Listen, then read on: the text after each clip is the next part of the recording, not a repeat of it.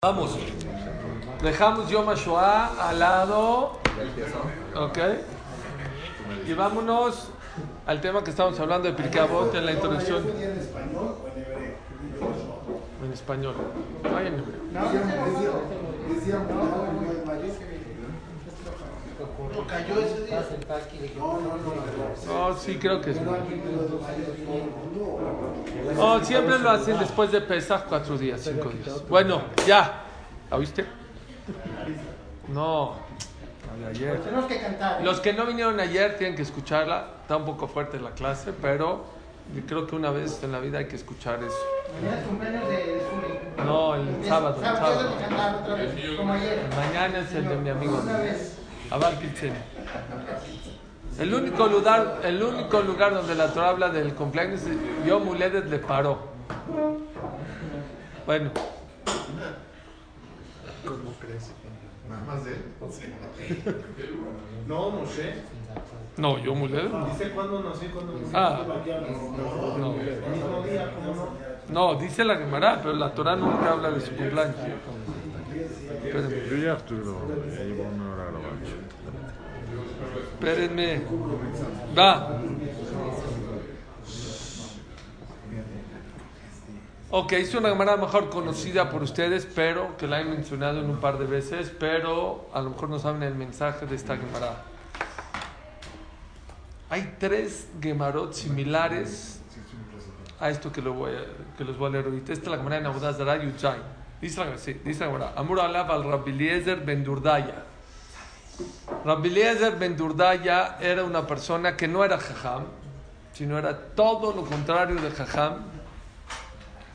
¿Y por qué la Gemara dice Rabbi Eliezer Ben Durdaya? Vean lo que hizo. Es Gemara. Que no hubo una mujer prostituta que no estuvo con ella. Pamahat, en una ocasión, Shamashi es Escuchó que hay una mujer mala en una isla del mar. Vaitano Telet Kis Dinarí. Y cobraba muy caro, cobraba una bolsa de, de dinarim, era la moneda antes de oro. No sé. Natal Kis Dinarim tomó un Kis de, nin- de nina- de Dinarim, una bolsa de, De esos. de esas monedas. Bealach Babar Alea Shiva Nearot. Fue y cruzó siete ríos. Shema Israel lo que puede hacer la taba, el deseo, Shema Israel. Mueve mundo. Dicen que Freud dice que hay dos cosas que mueven a todo el mundo: el dinero, tres, el dinero, el deseo y el poder. Eso mueve a todo el mundo. Beshat Argel Dabar, en el momento que iba a estar con ella, con perdón de ustedes, y fija, ella, con perdón, se echó un gas. Ella, no él, ella. Y ella como que se avergonzó y se apenó.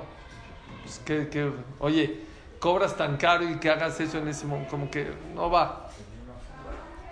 Y ella muy hábilmente, para salirse de la vergüenza, Ambra, que Shem Shafija Zuena Joseret, así como este gas no regresa, Kaj Elazar Ben Durdayan B'Tshuvah. Tú nunca vas a hacer teshuva. Si estuviste dispuesto a, a- a- a pasar siete ríos y siete mares para llegar a acostarte conmigo, tú ya no tienes arreglo, ya tú ya no tienes teshuva. Así le dijo a ella. Entonces vean, esta es una psicología impresionante. Completamente lo sacó del tema de la vergüenza del gas que ella se echó. Pero bueno, a lo mejor era una gran psicóloga. A lo mejor por eso cobraba tan, cobraba tan caro.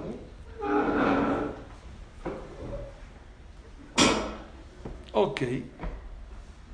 Kaj, en Beyashab le entró esas palabras. En vez de que le valga, le entró al corazón. Alach Beyashab Beshne Arim, Bekvaot. Fue y se sentó entre las colinas y las montañas. Amar, Harim Bekvaot, Bikshu Alay Rahamim. Por favor, pidan por mí.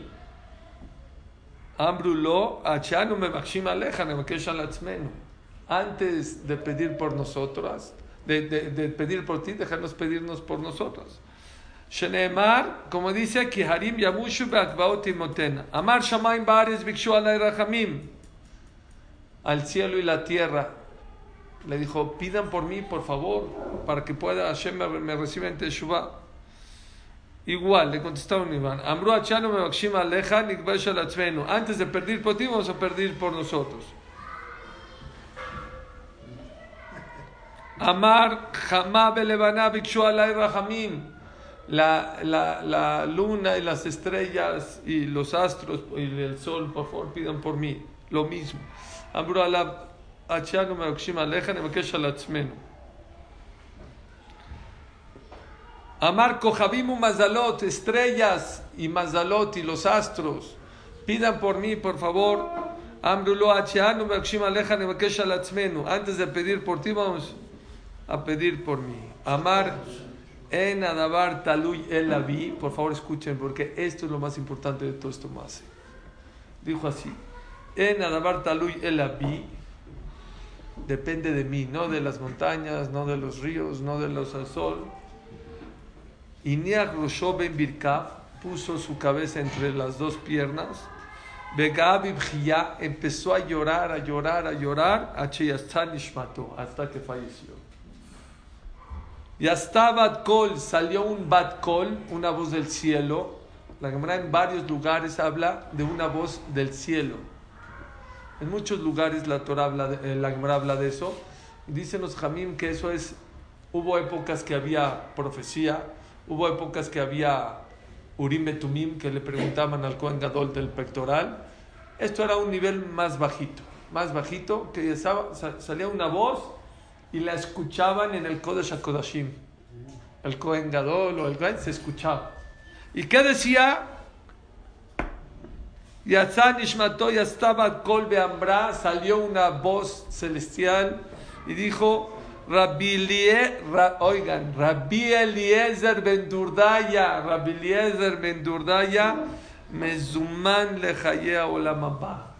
Está invitado al Olamabá. Cuando dicen Mezuman es sin Geinam, sin nada. Directo, ¿cómo dice? VIP. Paso directo a dónde? Olamabá. Dice la Gemara, cuando escuchó eso, Rebi, Bajar Rebi Beamar, lloró Rabenu Akadosh Rabudan así, dijo, Yesh koneo olamo bekama shanim, hay quien le cuesta obtener su olama ba en muchos años, Yesh koneo olamo besha'ahad. Y hay quien adquiere su vida en un momento. Entonces, hay varias observaciones sobre esta Gemara. Número uno, lo más bajo llegó a, lo, a directo. Por eso les traigo esta Gemara. Lo más, lo primero que les quiero decir es, ¿qué quiere decir que iba con el sol, con las estrellas, a pedir?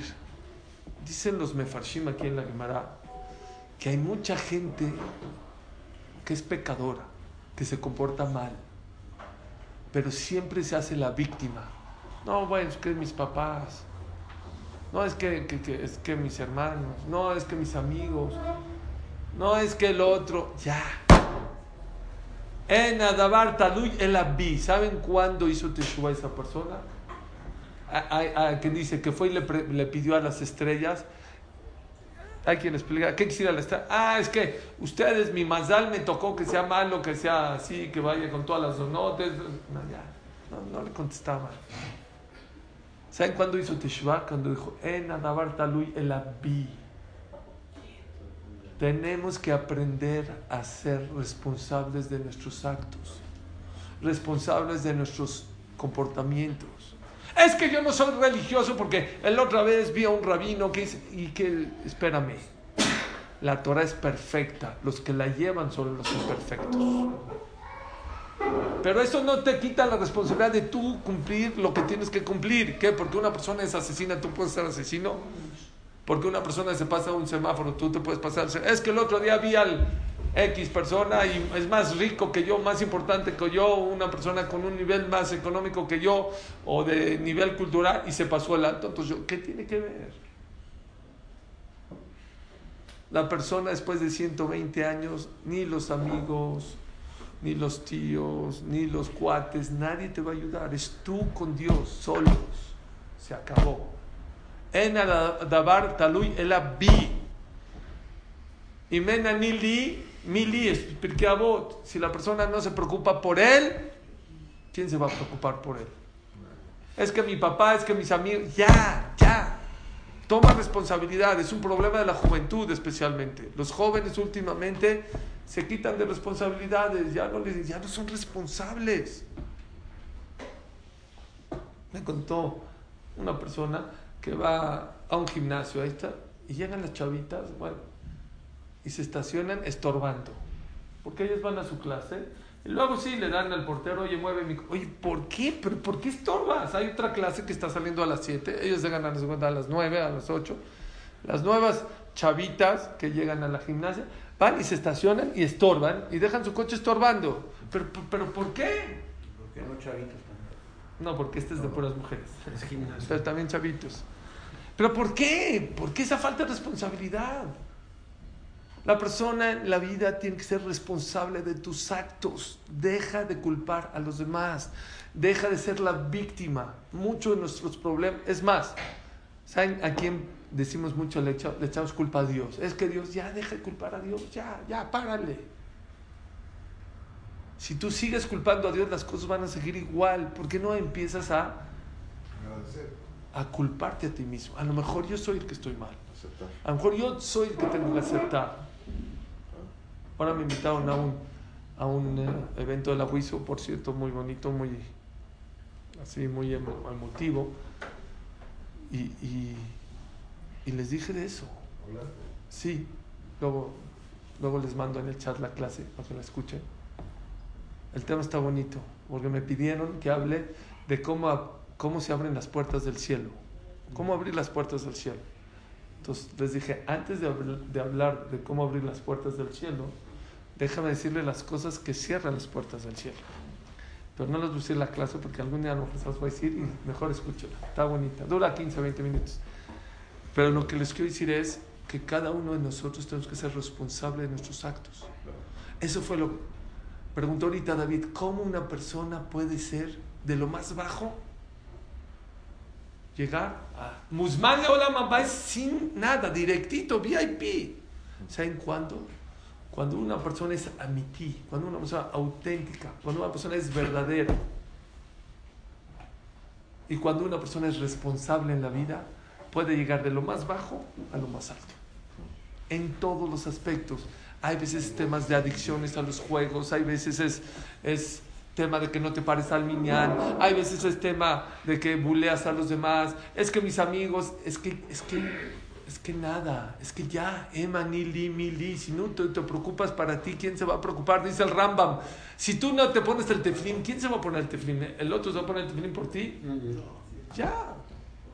Como individuo y como pueblo estamos, tenemos una responsabilidad muy grande allá arriba.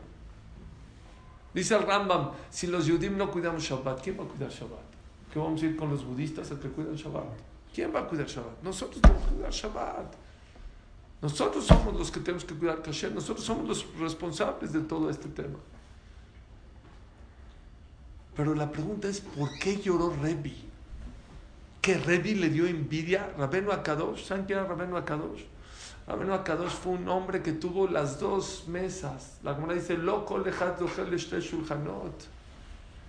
No crean que en todas las épocas el Yehudí ha tenido el zehut de tener este mundo y el otro mundo. Dice la camarada, se los voy a decir que él y Antoninus, les he contado a Antoninus, nunca faltaba de su mesa caviar y salmón, de cuenta. Era su mesa de lujo. Pero aparte era el jajam más grande, era el presidente de la comunidad. Él fue el que hizo todas las mishnayot. Era una persona muy grande. Empezó a llorar, bajar Revi dijo, híjole, hay quien adquiere su va en un minuto y hay quien se tarda años en adquirir su va. No es la única lugar donde llora Rabbi. Hay otros dos lugares. Hay una historia con Yosef Meshita. Yosef Meshita era un yehudí que después de la destrucción del segundo Betamigdash, los romanos estaban afuera del Betamigdash y les daba miedo entrar a saquearlo. Ya lo habían destruido, pero les daba miedo entrar. Iba pasando por ahí Yosef Meshita, que era yehudí, y le dijo, ¿qué discuten? No, él entra, les da miedo entrar. Dice, ¿usted les da miedo? Yo entro. ¿Qué ¿Tú entras? Sí, ¿qué necesitan? O sea, queremos todo lo que hay adentro que lo traigas. Es más, si entras, lo primero que sacas te lo vamos a dar para ti. ¿De verdad? Entró. Entró que sacó la menorá, 1,80 de oro, todo de una sola pieza. No crean que era brazos, era una sola pieza esculpida, hermosa, con sus flores, con sus vasitos. Los romanos se le cayeron los ojos cuando vieron eso. Dijo, gracias. Esto creo que es mucho para ti. Esto nos lo vamos a quedar. Ahora sí te firmamos aquí. Lo, que, lo próximo que salgas, lo, sac- lo, que, lo que saques será para ti. Sí, sacó lo mejor. ¿Saben qué le dijo? No vuelvo a entrar. Así dijo. No basta que ya hice enojar a mi Dios una vez, lo voy a volver a hacer enojar. No entro. Dijo los romanos, ahora o entras y si no te matamos. Pues mátenme, pero no vuelvo a entrar. No vuelvo a entrar. Pues lo mataron. Y hasta Bat Kol Beambra salió una voz celestial y dijo, Rabbi Yosef Meshita Musman Lejaya Olam Abba. Lo mismo. Está invitado Yosef Meshita directo a Olam Abba. Lo mismo. Bajar Revi empezó a llorar de amar.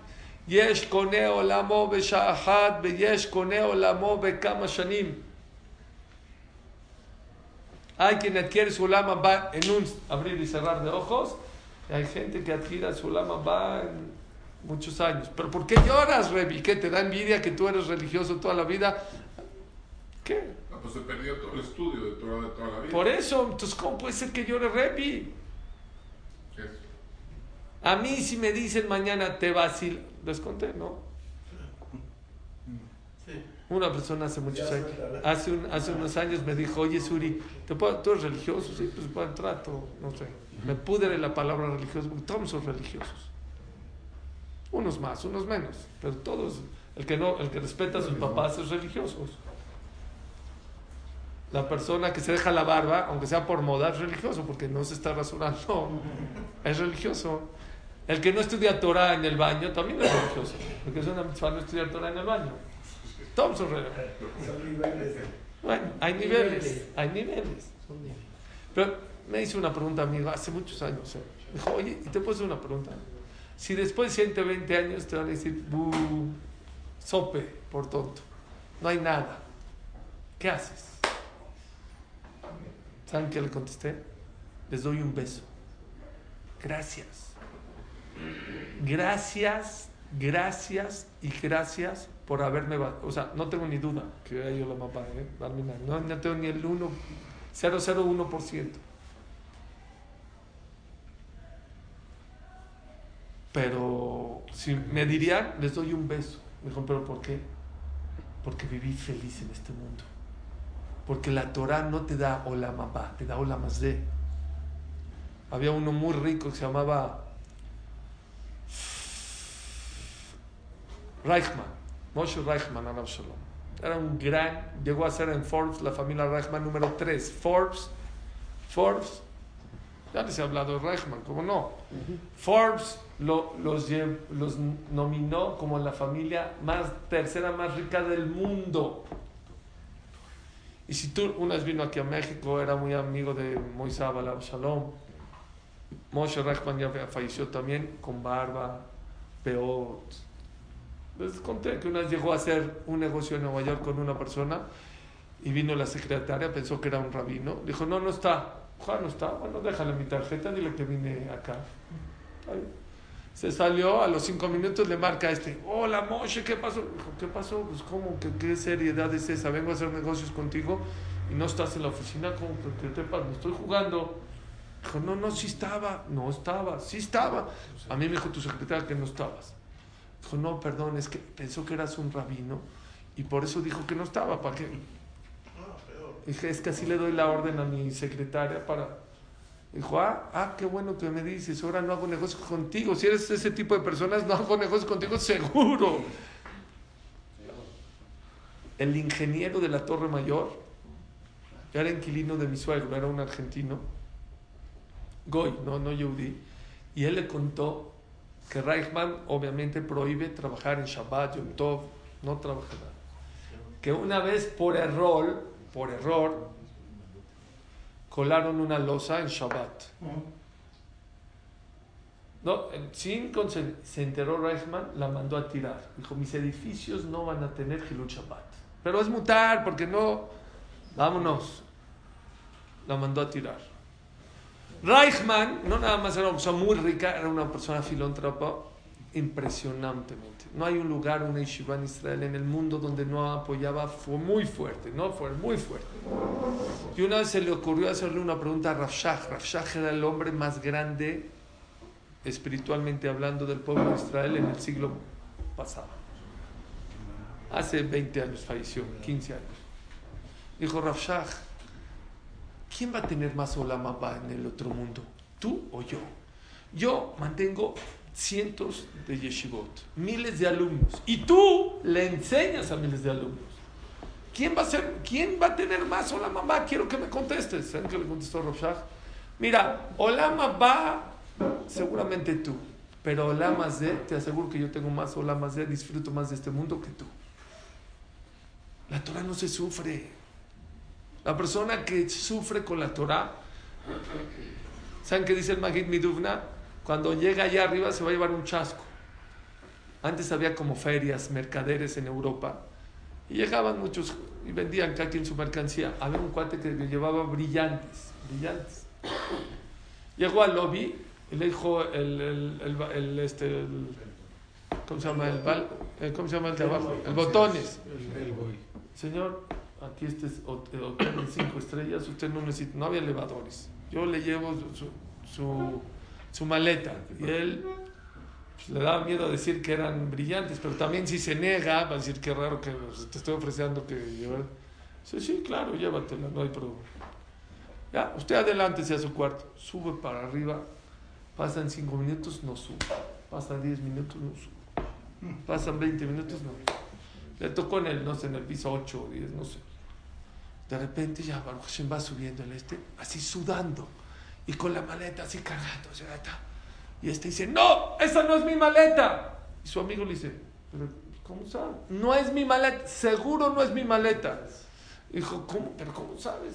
No es, pero todavía ni la abres. como No es mi maleta. ¿Pero cómo sabes que no? Yo en mi maleta tengo brillantes, los brillantes no, no pesan nada, no puede ser que esté sudando tanto este señor. La abrieron efectivamente, no era su maleta. Dice el Magid Miduvna, la persona que sufre con la Torah en este mundo y todo el tiempo se está quejando, ay, la matzah, ay, Shabbat, ay, Kasher, cuando llega después de 120 años, va a decir, mira mi maleta mitzvot, dijo, va a decir Hashem, esa no es mi maleta. Esa no es mi maleta. Bueno, Hashem, déjame enseñar. Ni me la abras. La Torah no es fácil, ¿eh? pero es placentera. Pero es placentera. Escuchen, cuidar Shabbat no es fácil, pero es placentero. Es lo que yo le dije a esta persona. La Torah te enseña a vivir y a disfrutar de este mundo. Cuando Freud se acordó hablar de la pareja hace 100 años, 80, 90 años, el Rambam hace 800 años te habla de, cómo, cómo llevar con la pareja. La Gemara Masejet Yevamot Samachbet. Cómo hay que amar a la mujer, cómo respetarla, quererla igual que tú, honrarla más que tú. Lo mismo los hijos, al rico le enseña a disfrutar, al, al, pobre le enseña a aguantar. La Torah está ideada para este mundo. No puede ser que Revi esté llorando, que es el símbolo de la Torah, que era un pedazo de Torah. Otro más más, que Tiabar Shalom era un consejero de un César.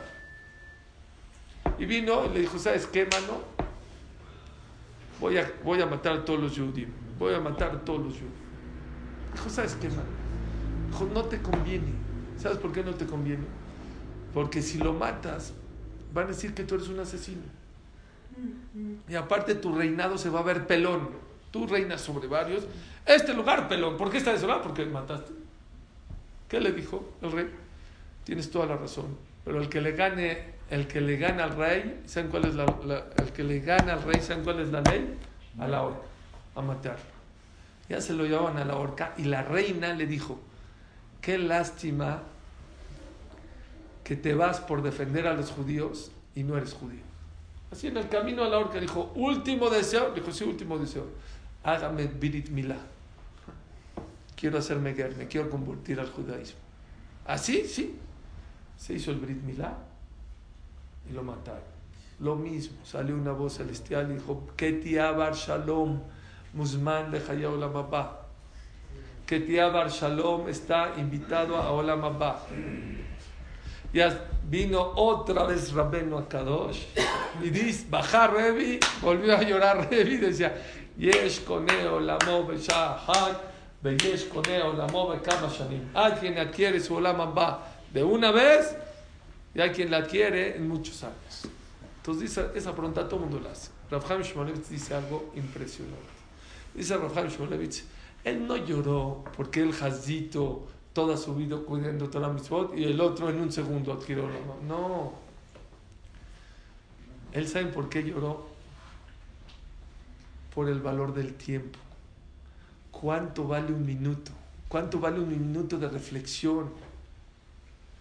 Vean cómo una persona, hay gente que lo puede traer a una clase y a un seminario y no hace Teshuvah. Rabbi Eliezer Ben Durdaya, ¿saben quién lo hizo que haga Teshuvah? La zona. ¿Y de qué manera? De una manera lo más bajo, pero con reflexión. En un minuto puedes cambiar. Por eso lloraba Rebbe y dice, ¿cuántos minutos desperdiciamos? ¿Cuánta gente tiene mejores cuando va la gente a Lakewood? y se vuelve loca y dice, no, Leiku, cuando vamos así, no, qué bruto, me volví loco y ya me di cuenta que la Torah, ¿saben qué les digo? Ya llevo como 14 años que, con grupos que van a Leiku. ¿Saben qué les digo? Ni se emocionen, ahorita se suban al avión de regreso, todo se les olvida, la gente se les olvida. Leiku, te subes, te olvidas de todo. Hay gente que ha tenido cosas mucho más impresionantes en su vida y no hace Teshuvah. Y hay gente que de lo más bajo, como acá, tocó fondo o no tocó fondo.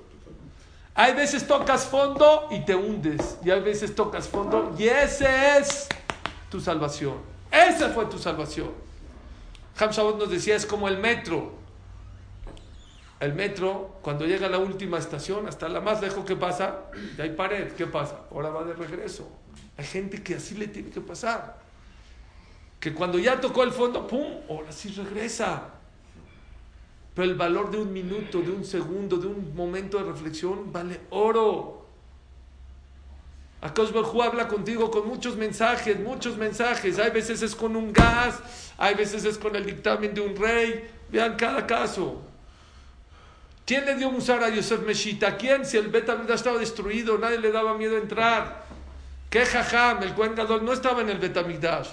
¿Por qué? qué? ¿Qué lo hizo cambiar? ¿Entró? Yo entro. Tú estás, no, los romanos les daba miedo entrar. Y él solito, yo entro, no hay bronca, yo entro, no hay problema. Y después salió, no, ya no entro, ya no entro. Hay veces te hace, dice Rafael Shmuel, ¿sabes quién te hace hacer Teshuvah? Las paredes del Betamigdash te pueden dar un sal. Tengo un amigo que se iba, se iba a asimilar. Ya estaba, muy amigo mío.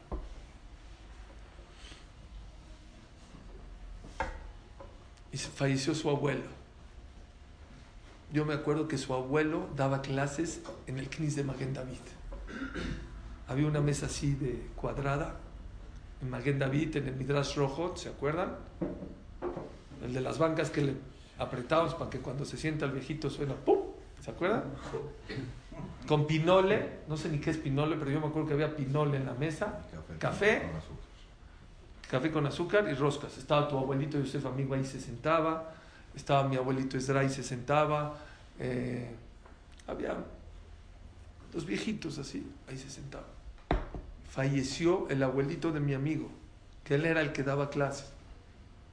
Y de repente fue a su casa, pues ya, a luego se va a recoger y de repente vio en casa del abuelo libros y libros y libros y libros y libros de Torah y Gemara y Humash y Sidurim y Teilim y empezó a llorar y a llorar y a llorar. Él me lo contó. Me dijo, ¿yo dónde estoy? Yo me estoy asimilando. Y mi abuelo, lo único que era su tesoro eran estos libros. ¿Qué tan lejos estoy de mi abuelo? No puede ser. Pues todos los sermones de los jajamim y todas las amenazas de su papá que se va a asimilar no hicieron efecto. ¿Saben qué le hizo efecto? El ver los libros de Torah. Por eso siempre les he dicho a mis amigos, compren libros de Torah y pónganlos en su casa, aunque no les entiendan, aunque no les entiendan. Está que duchar su casa. Los, las paredes hablan, los libros hablan. Pero la gente piensa que Teshuvah es nada más en una clase, en un jajam o barminan cuando le pasan. No es cierto. Por eso Rabbenu Akadosh Mori, eh, lloraba. ¿Cuántos de esos momentos se han desperdiciado? ¿Cuánta gente ha hecho Teshuvah por un cambio? Había un señor que venía a mi clase en Ordame sección Nisim de Arab Shalom. Es un señor que hizo Teshuvah a los 70 años sesenta y tantos años. ¿Saben cómo hizo Teshua? ¿Cómo creen que hizo Teshua? Él iba al centro social, a un centro ahí, a jugar cartas. Las tardes. ¿Eh? Él iba un día. Una vez falleció un amigo de él y en vez de irse al, abajo al, al club, No, se subió al Knis y él era el hereje y no había llegado nadie. En el Knis, en el Midrash chiquito, había una clase de un jajam. El jajam dijo, ven, siéntate, en lo que empieza, no va a empezar, no todavía no empieza, en lo que empieza, siéntate.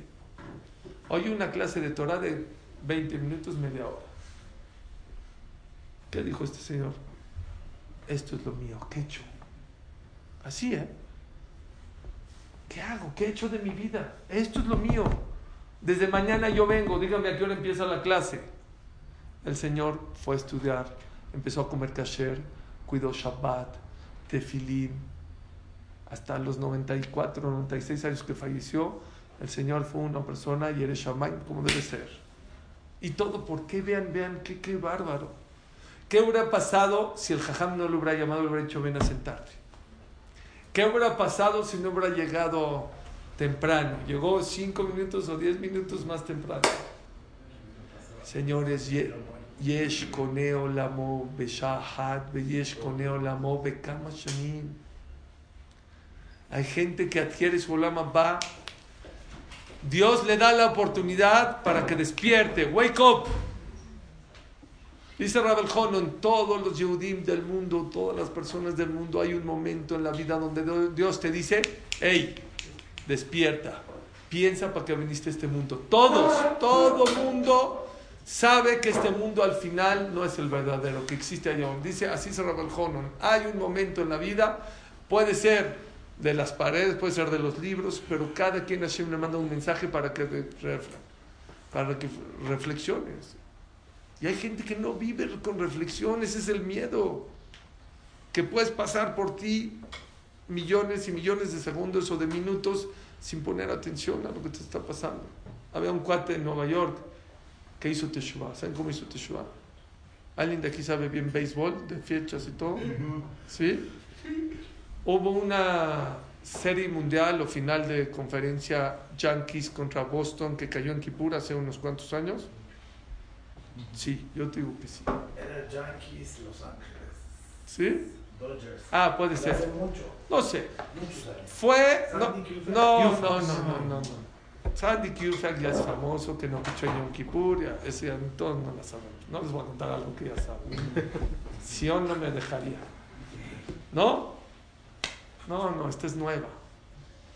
Esta era una serie mundial o final de conferencia, no sé cómo se llama que los Yankees jugaban en Kippur, Kippur en la noche. Y había un, un, una persona que le habló a su amigo, le dijo, oye, vamos a la, te invito, vamos a la serie mundial. Dijo, yo voy a ir, pero a mí me gusta ver la serie mundial con Leshem Yehud Kuchaberijo. Yo me gusta llegar cuatro o seis horas antes, comer eh, hot dogs en el estadio, comprar mi bandera. Y tú trabajas mucho y yo no voy a ir contigo. Tú llegas a la, a la primera entrada, yo no puedo, yo me pongo muy nervioso. Yo soy, conocen de esos tipos que les gusta llegar al estadio cuatro horas, yo conozco a los tres. Sí, o al aeropuerto también. No, no, por favor, ya vamos juntos. Es más, vamos a una cosa. Vamos a comer, te invito a comer. Y ya, haz de cuenta, el partido era a las 8 de la noche. Vamos a comer a las dos y media, tres. Comemos, echamos unas copitas, de ahí nos vamos al estadio. Ojo, va. Pero seguro, si no, no, ya seguro. ahora. De repente, ya, este ya se le hizo un poco tarde. No, ya voy, ya voy, ya voy, ya voy. Sale, ya salen corriendo así. De repente, tráfico, tráfico, tráfico, tráfico, tráfico, tráfico. Mucho tráfico. Y está un policía así grandote, así de color, así grandote ahí. Y este baja la ventana y le dice, oye, hey man, ¿por qué tanto tráfico? ¿Qué hay? Era ahí por Flatbush, por ahí. Dijo, ¿qué no sabes que ahora en la noche es el Yom Kippur de los judíos? Y entonces hay mucho movimiento. ¡Fum! Este le pegó. Dijo, yo ni sabía que era Kippur, yo estoy con el partido. Pues no se fue al Cris, se fue al estadio con su amigo. Pero ese no sabes qué hora es Kippur para los judíos. Le entró en el corazón. ¿Qué creen? Hazar Bichubá. Dijo, nunca sabía que estaba tan alejado del judaísmo, que ni siquiera supe que era Yom Kippur hora en la noche. Se fue. Se fue al partido, pero el partido no lo disfrutó, aunque le iba a los chanquis y ganaron los chanquis. Después del partido se fue con su jajam del Cris, le dijo, hizo Teshuvah y Hazar Teshuvah. ¿Quién lo hizo hacer Teshuvah? El policía lo hizo hacer Teshuvah. Portland, Oregon. Ayer les iba a contar esto y ya no se los conté. De la Rabanit Jungreis. Esther Jungreis. Ella iba, fue a Portland a dar una conferencia. De regreso, en el avión, agarró el tecolote a Nueva York. Iba con su. Era una señora ya mayor de 70, 80 años. Bueno, 80, mi papá me había regañado 70, no, 80, no viejito, pero de edad avanzada. Entonces dejaron un acompañante ella. Y de repente el de al lado le empezó a hacer preguntas. Le dijo a su asesora, mira, necesito, ella era escritora sobre el Jerusalem Post, ella escribía. Dijo, necesito hacer mi artículo en Jerusalem Post. Te apuesto ahorita que el capitán apague el anuncio de los, de los cinturones y va a venir a platicar este cuate, por favor atiéndolo. Yo no, ya, no lo voy a atender. Dicho y hecho, el piloto apaga el eh, anuncio del cinturón, que lo apague, se para este y empieza a interrogar, que no, que sí, que qué son, que no sé qué. Esta no se puede concentrar, está hablando, hablando. ¿eh? Dijo, oye, ¿de casualidad eres judío? Y así lo volteé a ver. Dijo, no, tranquilo, no soy antisemita, yo también soy judía. Dijo, entonces, ¿por qué me preguntas? Dijo, no, porque vengo de Portland y ahí de una conferencia de Teshuvah, de Torah, de no sé qué. Y por eso este, te estoy preguntando. A lo mejor podías haber ido, no, yo no, yo no sabía, esas cosas no creo. Así le dijo así con la mano, no, no, no, no. no. Se volteó, dijo, bueno, vaya, siguió en su artículo, se fue a sentar al Señor. En eso va pasando la hermosa. ¿Se acuerdan cuando dan comida en los aviones? Bueno, va pasando y le dice al Señor, Señor, ¿qué quiere? ¿Torta de jamón con queso o pollo? No sé qué. Dijo, dijo deme una torta con jamón y con queso. Se voltea a la rabanicha un grais y le dije, señorita, no le puede dar esa torta al Señor. Y él la voltea a ver y dijo, uy, tú, o sea, como que tú qué. Y la hermosa no sabe qué hacer, se la doy o no se la doy. Y vuelve a decir, señorita, denme mi torta con jamón. Yo pagué mi boleto y le dice a Rabanit, así muy firme, el Señor no puede que le dé esa torta con jamón. Él tiene jurado y comprobado que no puede hacer eso. Tiene un contrato, se dijo, tiene un contrato que no puede comer eso. Y la, la hermosa pues no sabe qué hacer. Dice, señorita, yo pagué y esta señora está loca, démelo. Me dijo, tiene razón, está loca. ¿Qué tiene que- ¿Usted es algo de él? No, yo no soy nada de él. Ahora le dio la torta de jamón, la abrió, así. Así le dice, estás loca, estás loca. Loca. Bueno, ya, ya, calladita. Él le dio mucho coraje, de verdad. Él no entendía. Él no era una persona súper alejada de la Torah, no sabía ni qué jamón ni nada. Están en las maletas esperando, de tanto coraje que le tenía. Esto lo oí directo de la Rabanicho un yo escuché ese más de su boca. Le sacó una tarjeta, él, y le dije: Vete con este psiquiatra, no psicólogo, psiquiatra, hazme caso. Te va a ir muy bien, estás loca. ¿Qué te metes en mi vida que no puedo comer? Que yo prometí que en mi contrato. ¿Qué contrato? Estás loca. Ella muy tranquila sacó una tarjeta de ella y le puso, aquí está el nombre de contrato, ve y chécalo y vas a ver que yo tengo razón. Se cambiaron las tarjetas y se dejaron de ver 10 años. Ya. Después de 10 años, la Rabbanit John Grace fue a Israel a dar una conferencia. De repente le tocan su cuarto, abre y un cuate con barba, con gorra, con chichit. Rabbanit John Grace. Sí, sí. ¿En qué te puedo ayudar? ¿Se acuerda de mí? No. Te me haces conocido, pero no. Torta de jamón. Le dijo, Portland, Oregon, torta de jamón. ¿Qué? ¿Eres tú? Sí, soy yo. Llevo 10 años buscándola. Dijo, ¿pero qué pasó? ¿Qué, qué, qué, qué, qué te hicieron? ¿Quién te agarró? ¿Qué onda? ¿Qué te agarró la esta?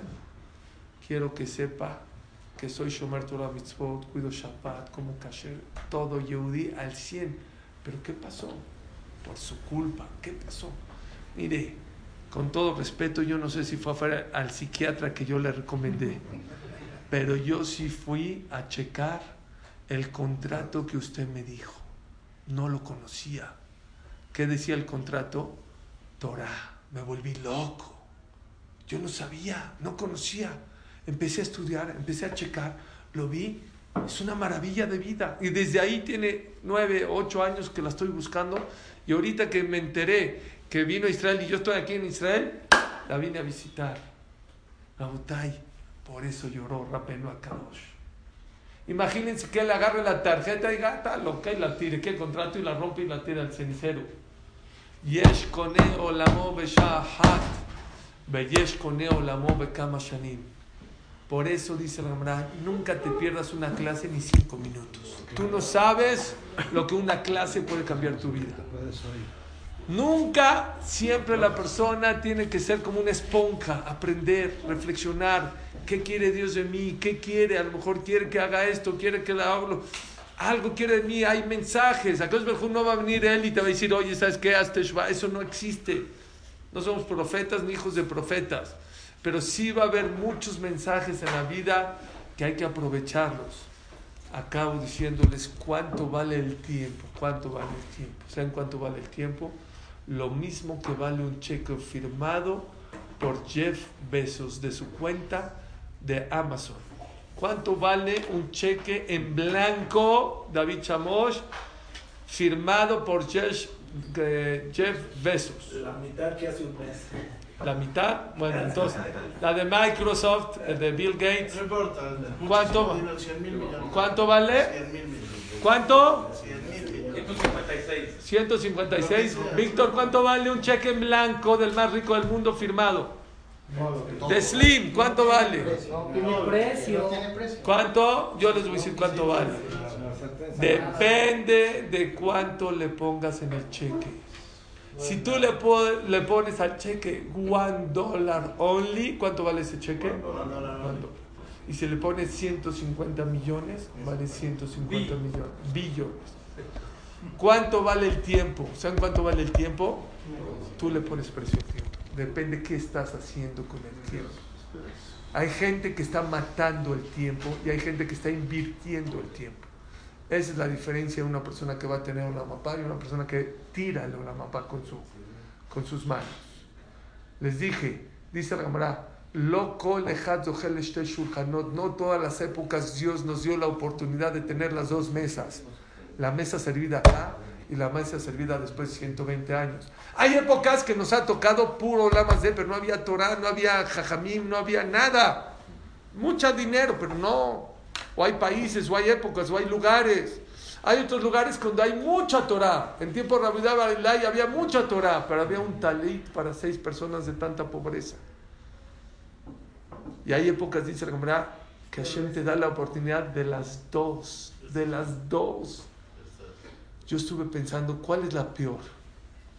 Cuando hay puro Olama pero no la mapá. Cuando hay puro Olama pero no hay Olama O cuando hay las dos. ¿Saben cuál es la peor?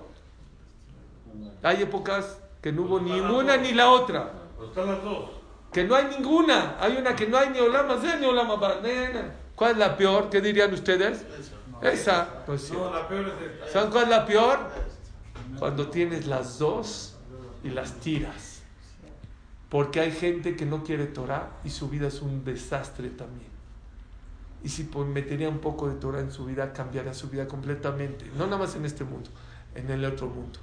Hay que ser smart. Dice, decía el Hafetz Haim, valorar el tiempo no es de religión, es de raciocinio, es de inteligentes, es de gente culta. La gente que tira y malgasta el tiempo es de gente no, no inteligente, no es de religión, es un tema de, de, de inteligentes. que Hashem nos dé la inteligencia de poder administrar nuestro tiempo y valorar nuestro tiempo. Amén.